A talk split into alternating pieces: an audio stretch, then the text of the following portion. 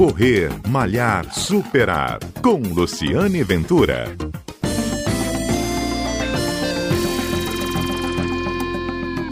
Olá, este é o Correr Malhar Superar, que hoje traz uma convidada especial. Ela está falando direto do Rio de Janeiro. Ela veio contar a história de corredora. Ela saiu de uma situação, um quadro em que se via obesa, virou uma corredora. Depois que ela virou uma corredora, ela não parou por aí. Ela agora é maratonista, é embaixadora de uma das principais maratonas da América Latina, que é a Maratona do Rio de Janeiro e acaba de correr uma maratona, a Maratona do Rio, uma corrida virtual. E hoje ela vai contar a história dela, que ela, inclusive, é representante até de uma marca de roupa de corridas e gentilmente nos atendeu. Não é isso? Eu vou conversar ao vivo com a Rafaela Arlota, ela está no Rio. Rafaela, você já viu que eu já estou íntima, né? Eu já falei Rafa. Pode chamar de Rafa. É, Conta pra gente assim, o que, que deu start na sua vida que você precisava é, cuidar um pouco mais de você e decidiu correr.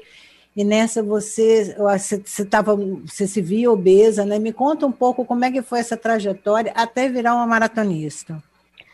Bom, eu acho que a minha vida inteira eu briguei com balança e fiz muitas doideiras para emagrecer. E quando eu tive a minha filha, eu estava completamente obesa, porque realmente não tinha muito um estilo de vida, uma relação muito legal com alimentação e com exercício físico é, antes de, dela nascer, antes desse processo todo acontecer, é, a minha relação com alimentação saudável e com exercício era única e exclusivamente para emagrecer, não por bem-estar. Uhum. E aí, quando a minha filha nasceu, ela tinha mais ou menos uns três meses, eu, ela, eu fiz um barulhinho, ela imitou esse barulhinho, e eu vi que ela ia ser um espelho de tudo que eu era. Acho que ali caiu a ficha para mim de que eu precisava ensinar para ela, através do exemplo, uma forma melhor de, de, de conviver com, com alimentação saudável, uma, uma relação melhor com a alimentação e com a atividade física. Nesse momento eu resolvi mudar um pouco a minha alimentação, mas assim, com um que é senso comum, eu bebia refrigerante pra caramba,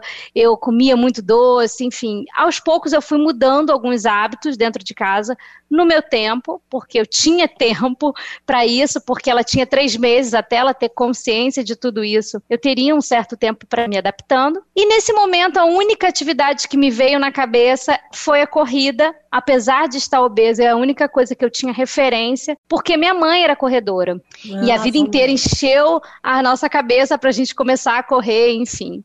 Eu e minha, e minha irmã. E aí eu fui para a rua correr, assim, acho que no, nos últimos, nos, nos poucos momentos que eu tinha, é, porque eu tinha uma bebê de três meses, eu já trabalhava com home office nessa época, e, e eu só tive 40 dias de licença maternidade, porque eu achei que eu era onipotente.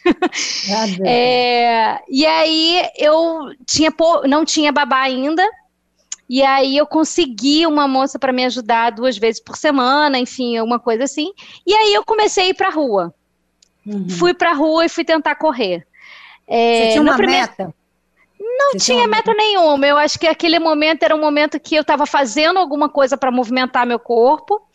É, uhum. e estava me propondo a me reencontrar assim como pessoa, porque eu já não me reconhecia como mulher, como esposa, como mãe. Eu não sabia quem era aquela Rafa, é, eu não, não conseguia nem me olhar no espelho, não só por conta do peso, porque eu acho que eu não me reconhecia mesmo quem eu queria ser a partir daquele momento. E, uhum. e, eu acho que esse momento de ir para a rua correr, mesmo que fosse uma vez ou duas vezes na semana, meia hora que seja, eu naquele momento eu comecei a me enxergar um pouco mais. Nesse momento a corrida entrou na minha vida de uma maneira diferente de que quando eu era adolescente, que minha mãe enchia a minha cabeça.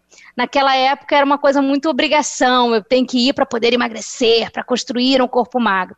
Dessa vez eu não estava muito pensando em peso. Óbvio que eu queria emagrecer, enfim, eu acho que. Mas uhum. isso era uma consequência, assim. Eu acho que eu queria era, era ter mais saúde. Eu queria ensinar a, a como ser saudável para minha filha.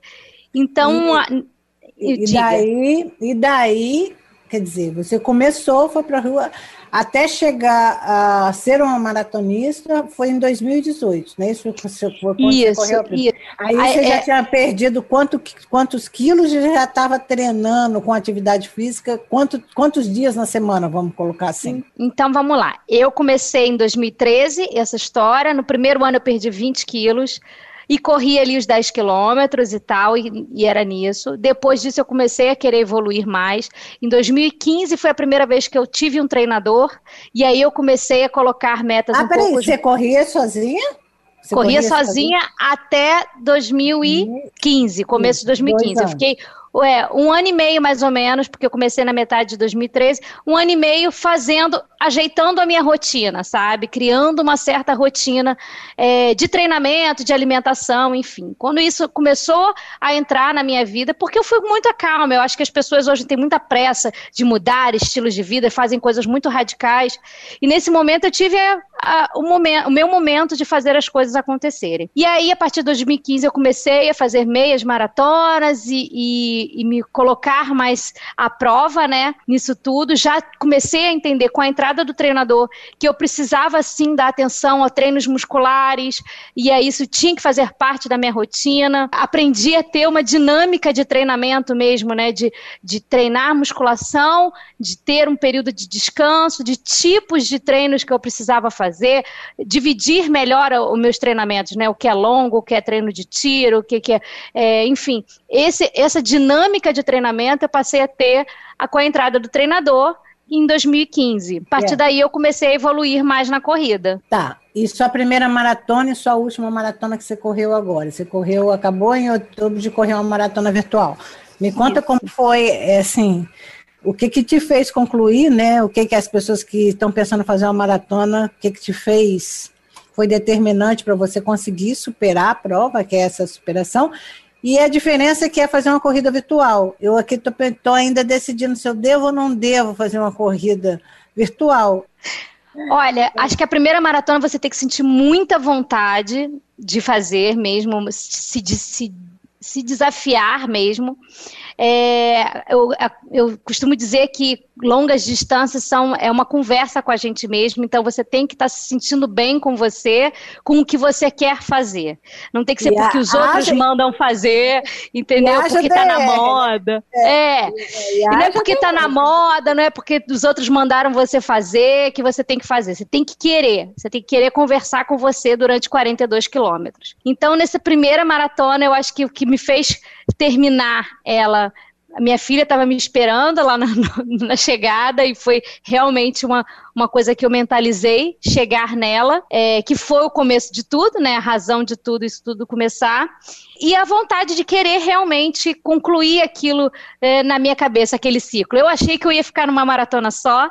A partir do momento que eu cruzei ali de chegada, eu falei: não, eu quero, só quero isso, eu só quero conversar comigo mesmo. Eu adorei esse negócio. E aí, em 2019, eu fiz duas maratonas, que foi a Porto Alegre e Buenos Aires.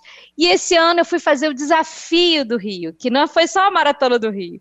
É o 21 num ah, dia e os 42. eu sei. Nossa, nossa. O negócio foi pesado. Pô, são 63 quilômetros ao todo. É isso, é. 63. 42 Mas, num dia e 21 no outro.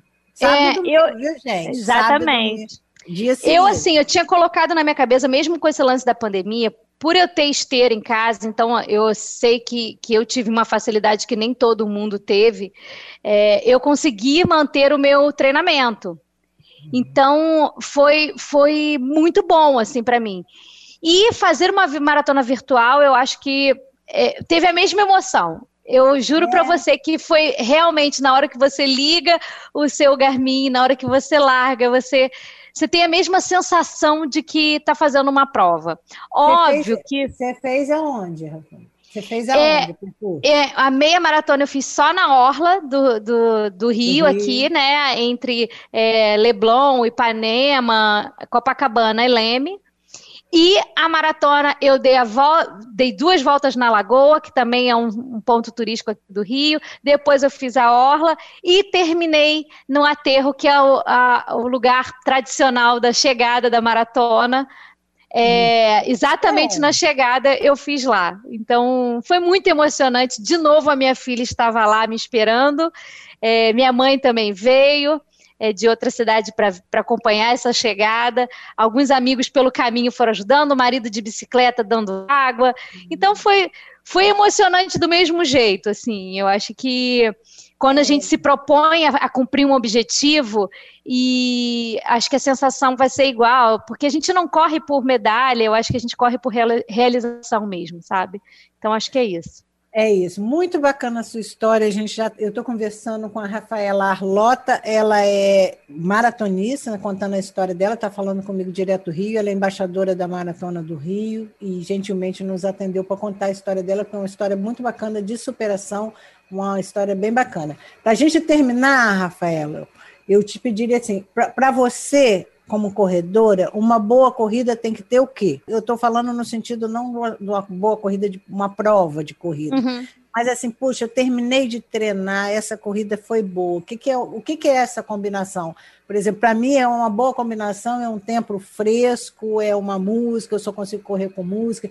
E para você, o que, que é uma boa combinação? Eu acho que a boa combinação é quando a gente consegue prestar atenção só no que a gente está fazendo, sabe? Na corrida em si, quando a gente consegue se conectar com a corrida e e, e, assim conectar com a gente mesmo, né? Com o nosso propósito de estar ali correndo.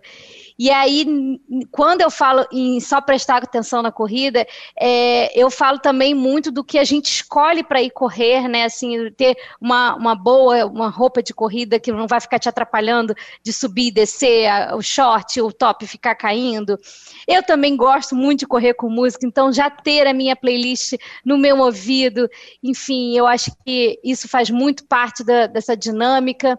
É, e eu acho que é isso, a gente ter ali a, a escolha das coisas que a gente vai fazer para a gente poder colocar na pista, no asfalto, na trilha, enfim, só o que a gente quer mesmo, que é, é nos encontrar, encontrar a nossa melhor versão, que eu acho que é um dos lemas até da Alten, que é essa marca que eu represento, de roupas de corredora, pensada exatamente para a corredora brasileira. Então, eu acho que essa conexão, a Alten nos possibilita de, de fazer a nossa conexão, a melhor conexão que a gente tem com a gente e a corrida.